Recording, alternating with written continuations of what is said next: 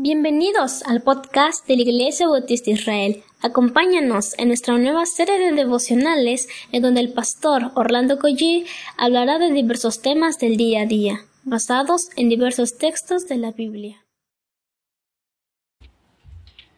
¿Qué tal mis amados hermanos? Muy buenos días tengan todos. ¿Qué les parece si oramos una vez más? Padre, gracias te damos porque reconocemos, Señor, que tú eres grande, Tú eres el Todopoderoso, Hacedor de maravillas, y por tu misericordia es que estamos vivos, es que respiramos, es que podemos estar sirviéndote por misericordia. Padre, bendícenos en este día, en Cristo Jesús. Amén. Quiero leerles Isaías capítulo 14, versículo 26 al versículo 27. Dice así la palabra del Señor. Este es el consejo que está acordado sobre toda la tierra y está la mano extendida sobre todas las naciones, porque Jehová de los ejércitos lo ha determinado. ¿Y quién lo impedirá? Y su mano extendida, ¿quién la hará retroceder? Por supuesto que el tema en este pasaje bíblico se trata de la soberanía de Dios sobre todas las cosas. ¿Y qué quiero decir cuando menciono la soberanía. Esto significa que Dios tiene el control total de todo lo que pasa en este mundo, fuera de este mundo, con las criaturas y con todo ser viviente que hoy por hoy conocemos. De tal manera que Dios tiene control de todo. No está al margen, no está ajeno. Él es soberano. Él dicho de otra forma, Él gobierna, Él gobierna. Dice la escritura que Dios es soberano sobre toda la tierra, pues la palabra dice, dice, este es el consejo que está acordado sobre toda la tierra, todo lo que en ella habita, todo lo creado. Pero además está extendida la mano sobre todas las naciones esto significa que tiene que ver con gobiernos, con reyes, con políticos, con poderosos, etc.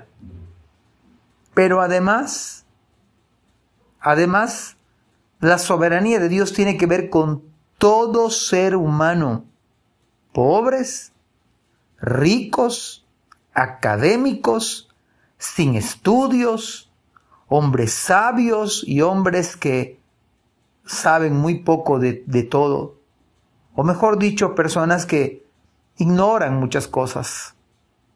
Pero además Dios es soberano sobre todo designio nuestro. Usted y yo podemos hacer planes y proyectos, pero el Señor dice porque Jehová de los ejércitos, es interesante que vuelva a utilizar Jehová de los ejércitos, lo ha determinado. Así que todo designio de usted todo plan suyo está totalmente sometido a la soberana voluntad de Dios. Nuestra voluntad está subordinada a una voluntad mayor. Y muchos a veces oigo decir que lo que el hombre decida, eh, tú eres el arquitecto de tu propio destino.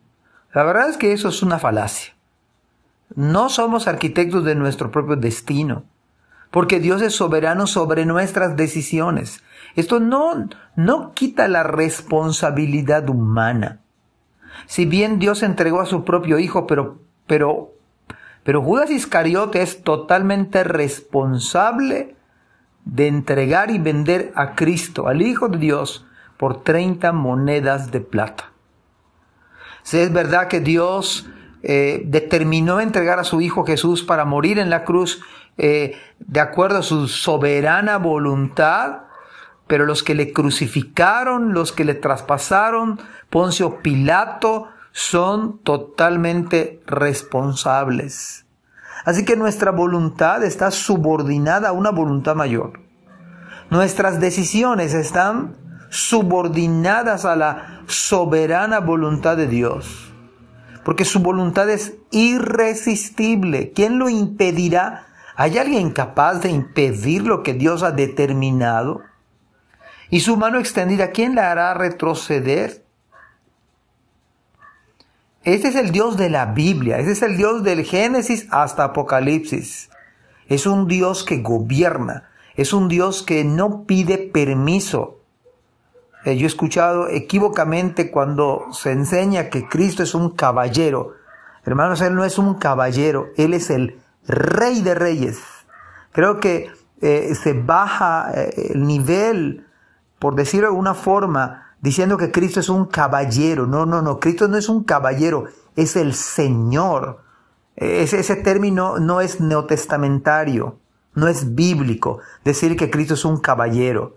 Se oye elegante, pero no es bíblico. Cristo no es un caballero, es el rey, es el Señor que determina, que ordena y el viento y el mar le obedecen. Él es el creador del universo, Él es el rey del universo. Este es el Dios de la Biblia, el que nadie le impide nada, el que nadie hace que sus planes se frustren. Por eso es digno de toda alabanza, por eso es digno de toda adoración. Pero además es un consuelo para nuestra alma saber que mi pasado, mi presente y mi futuro descansan sobre los planes eternos de mi Señor.